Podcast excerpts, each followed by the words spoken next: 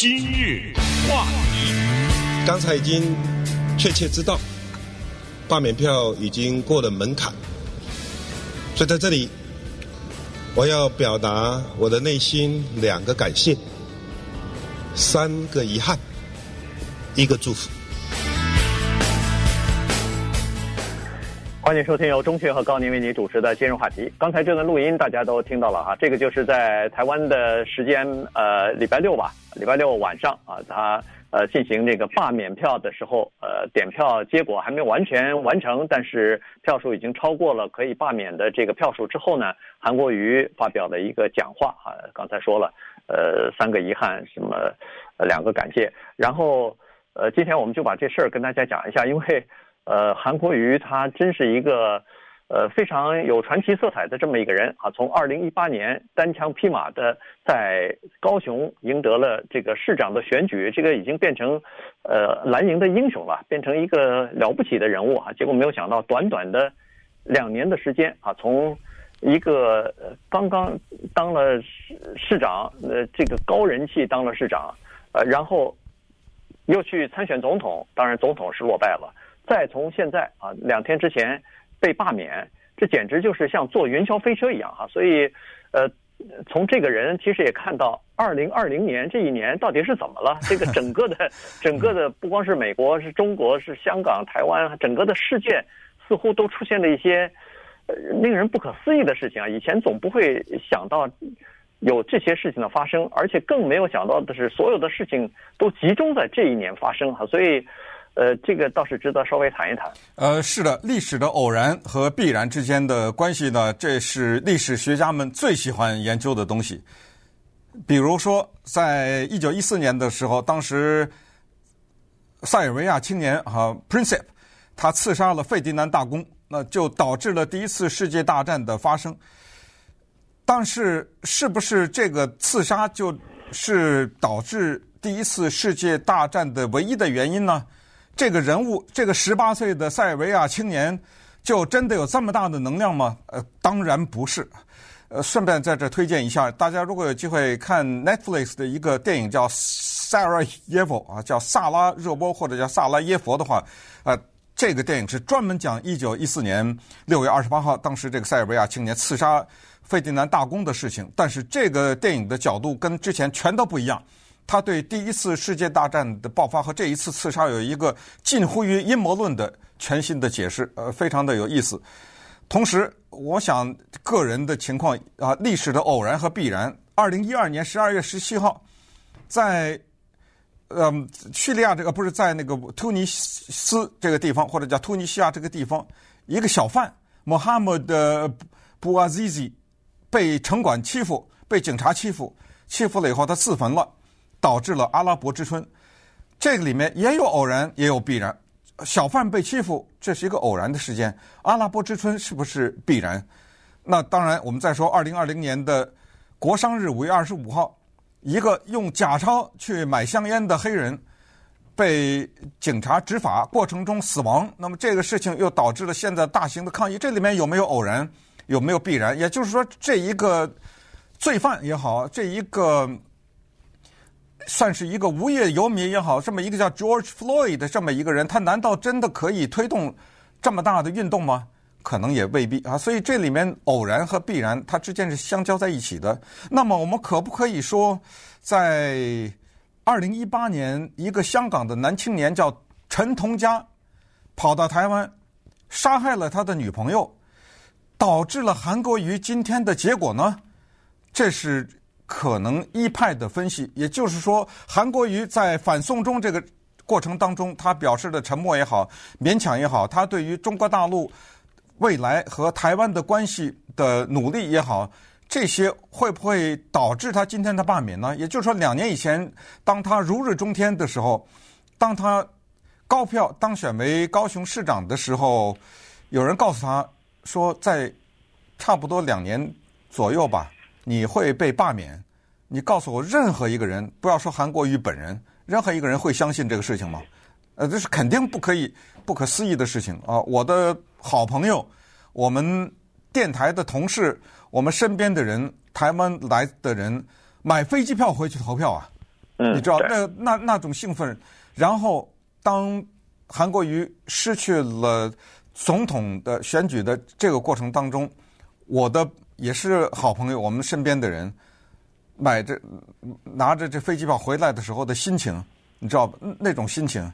所以你可以想象，在过去的这个礼拜六发生的韩国瑜罢免事件对这些人的影响，因为海外有很多人是国民党的，即使不是登记的党员，也是支持者吧，对不对？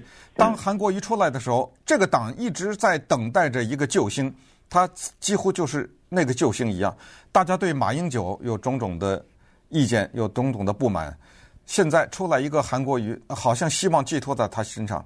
今天是以这个结果而告终，这绝对就是中国历史上的一件大事，而且也是对人们对所谓民主政治的一些，对于中国的民主制度的一些新的思考。对啊，呃，而且呢，他还不光是他一个人啊，这个他被罢免成功，就是票数已经超过这个罢免的要求之后呢，呃。就是高雄市的议长许许坤元吧，呃，也是啊，一下子突然在当天晚上坠楼身亡了，所以一下子在这个整个的高雄政界就发生了像地震一般的这个效应啊，就说一个是市长被罢免，一个是议长坠楼身亡，这两个事情到底有没有关联？现在现在当然还在进行调查啊，我相信以后可以说各种各样的猜测。呃，或者阴谋论大概也都会有，呃，但是现在还在调查。我我看有一些报道是说他是这个像是有点像自杀的这种情况哈，所以呃，当然警方最后的结果还没有出来。不过不管怎么样，一个就是从政这么多年的一个，今年六十几岁吧。当然他前段时间是传出来说身体不是特别好，已经开始在家休养了。但是即使这样的话，也是呃在。这个关头去自杀身亡，这说明很多事情啊。因为在那个开票，他自杀身亡之前，在个人脸书上，他还专门写了一个说这一次谁会是赢家这几个字啊，他发发出来了。这也就是他最后呃生前留下来的最后一个呃，就是他的这个呃短信了。所以呢。这个事情呢，当然在台湾民众当中也会留下比较难忘的这种呃，就是至少是一个很大的事情哈。所以整个的事情呢，就是感觉上好像突然之间哈，在这个礼拜六的投票之前，人们都还没有太意识到这个问题，至少可能是在美国吧。我们呃一开始是这个就是冠状病毒呃。吸引了大家的注意力，然后呢，就是这个黑人的命也是命啊，这个警察暴力的这个问题，最近一段时间又吸引了人们的注意力，所以呢，对呃高雄市长韩国瑜被罢免这件事情呢，好像关注度并不是很够啊，大家都不是特别的去关照，呃，说哦这是一个很大的事情，或者是有人认为说不太可能会罢免掉，或者有人说这个事情不是特别重要。但是关注度是不够，一到了星期六的时候，居然罢免成功的时候，一下子在华人社区当中，这像一个震撼弹一样，就引起了很大的反响。啊，美国主流反应也是相当的快的哈，因为这个事情毕竟是一件大的事情，所以可能我们说的所谓老美吧，他可能不知道这个韩国瑜，呃，他可能呃不知道是谁，但是主流的媒体注意到这个事情，美国也是所有的主流的媒体对这个事情也都有一些。呃，报道这个里面呢，就像当年 Trump 选总统一样啊，川普当时选总统导致了整个美国的两派的分裂，呃，这而且这种分裂呢是越来越激烈。当川普总统确认当选的时候，很多人，民主党的人、自由派的人，我只能用叫做如丧考妣来形容啊，你知道，呃，当时的这种沮丧的心情，但是也没有说哪一个。重要的人物说什么跳楼自杀呀什么之类的，好像还没有到这个程度啊。对，还没有到这个程度。台湾我们接触过蓝的，也也接触过绿的。当然，在海外相对来说蓝的比较多一点。在言谈话语当中，我们也听出来了这种有些是近乎于不共戴天的这种呃感觉了啊。两派也是分得很清楚的。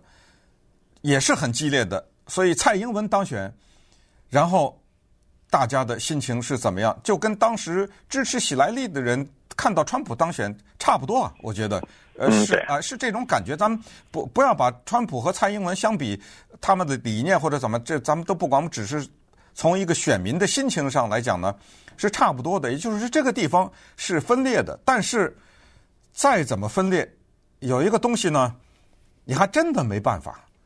呃，这个东西叫选票，呃，这个东西你还一点也没有办法，在多大的程度上代表民意，这就要看各国的或者各个地区它的体制。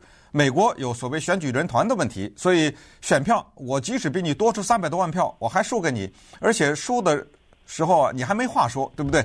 呃，除非你去改那选举人团的制度。台湾也是这样，在高雄有。按照宋楚呃，按照韩国瑜的话说，有一百三十多万人没有投票，呃，基本上来说呢，他把这一百三十万没有投票的人呢，化为他的支持者。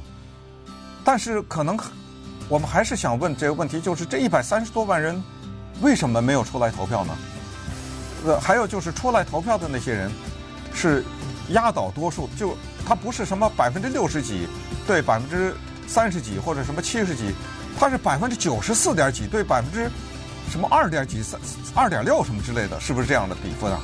嗯，呃，是如此之大的悬殊。那么稍待会儿呢，我们再从台湾的角度也好，是从全球的角度也好，以及从香港的角度啊，就是这种风起云涌的，就香港的对于民主的诉求也好，对反送中的。排斥也好，怎么会对台湾有所影响？蔡英文的当选，一国两制，所有的这些都在发挥着他们不同程度的作用。今日话，东西卖得出去，人进得来，高雄发大财。Let's get that money。东西卖得出去，人进得来，高雄发大财。Let's get that money。东西卖得出去，人进得来，高雄发大财。Let's get that money。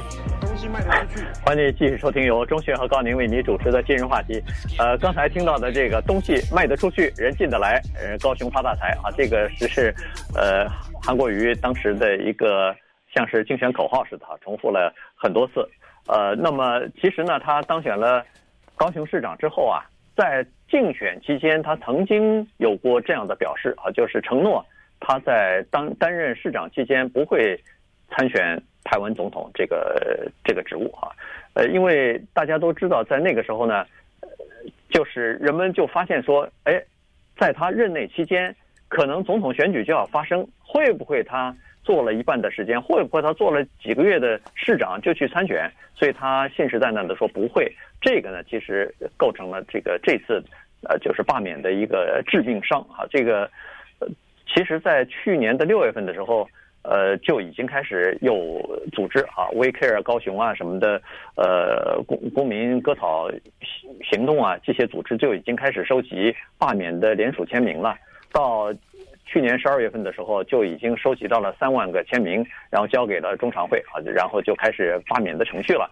所以实际上在那个时候提出来的几个要罢免他的其其中之一，提最呃第一个就是他违背了自己的竞竞选承诺。当了四个月的市长以后，就开始呃应国民党之招啊，就开始竞选总统去了。所以把整个的等于是市政府的工作，他请假要去竞选总统嘛，没有时间全职的来处理这个民政的工作了。所以呃，这是他的呃就是提出来的理由之一了。当然还有一些理由是，比如说呃竞选的承诺承诺没有兑现啊什么的。因为他在竞选市长的时候曾经承诺说，比如说在高雄的爱河上建一个巨大的摩天轮呐，呃，把迪士尼要拉到呃高雄去建乐园啊，等等啊。但是这些当然后来都没有呃一一的兑现。所以，但是这个不着急，他还要两年呢。啊，对，对不对啊？对，其实，在台湾的这个中选会的明确规定就是说，呃，一个市长哈，民选的官员，他必须要在任职一年之后，你才能够提出罢免的申请，否则的话。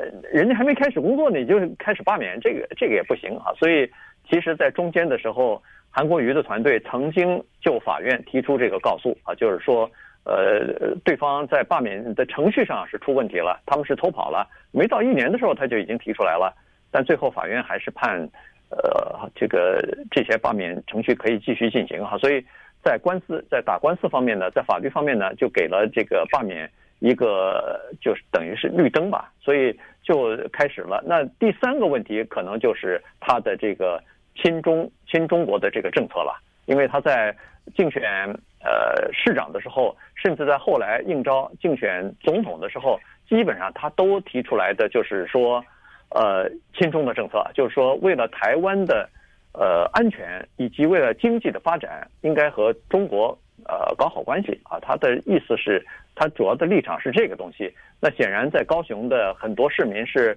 不支持或者不认同这个立场的吧。所以，对，所以在这次的这个罢免的行动当中呢。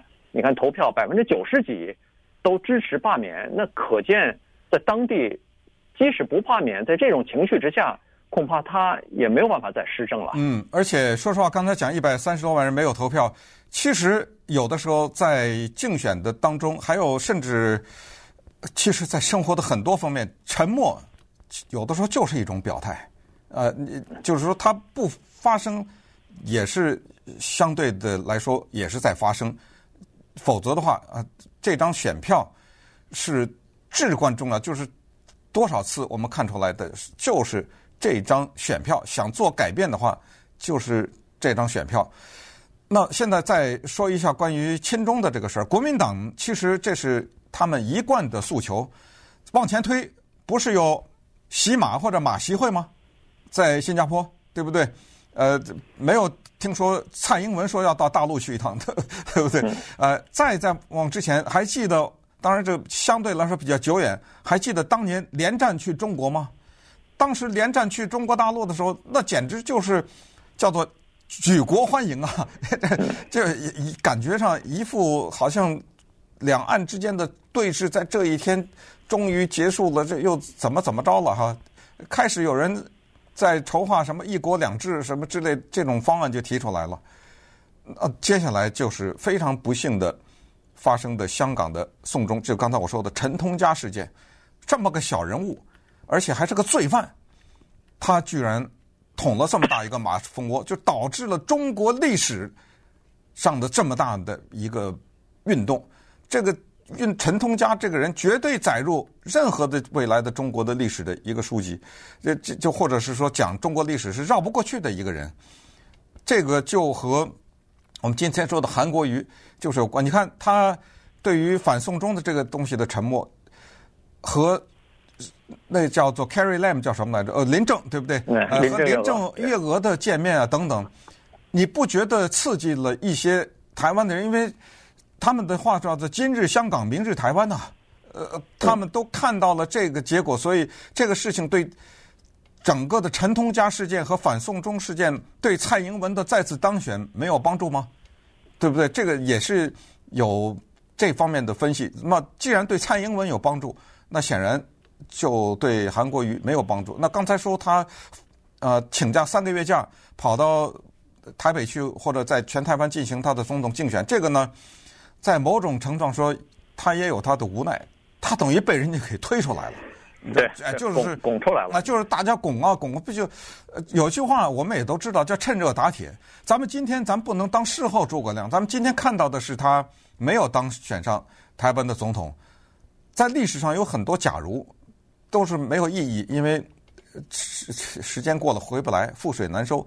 但是假如他要真的当了呢？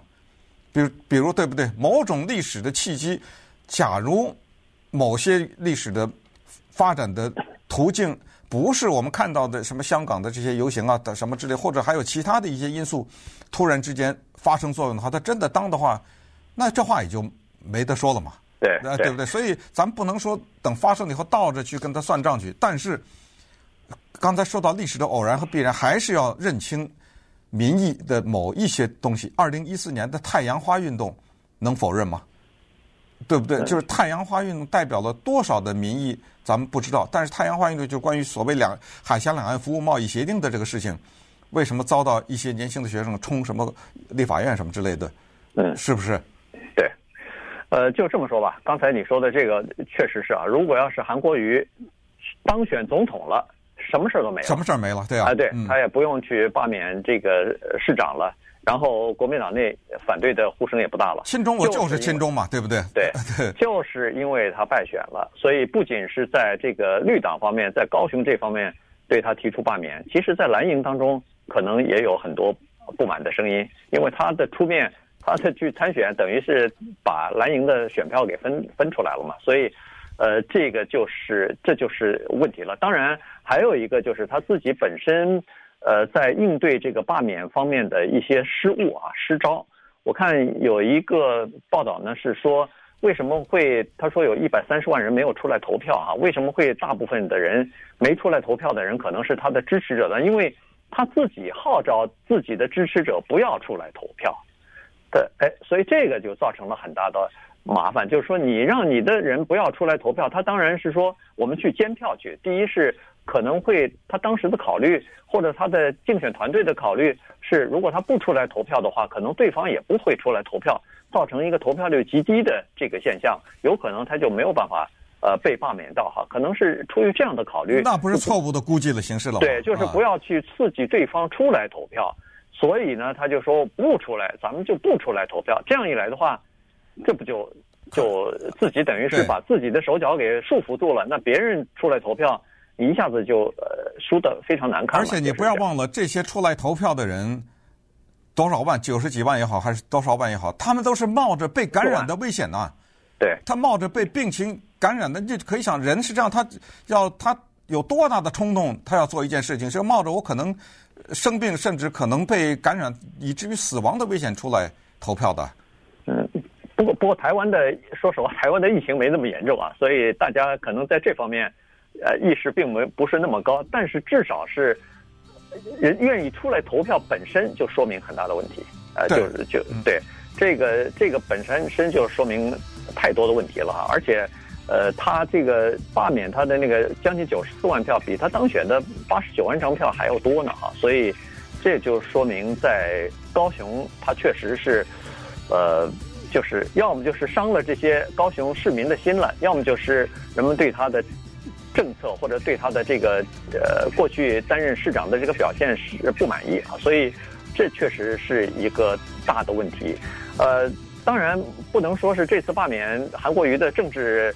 呃，之路就终就此终结了，但是对他个人的这个呃从政的这个道路上，肯定是一个个人的污点了，这是没办法否认。对，但是这个事儿呢，完了吗？没完啊，因为历史也是这么回事儿，就是作用和反作用。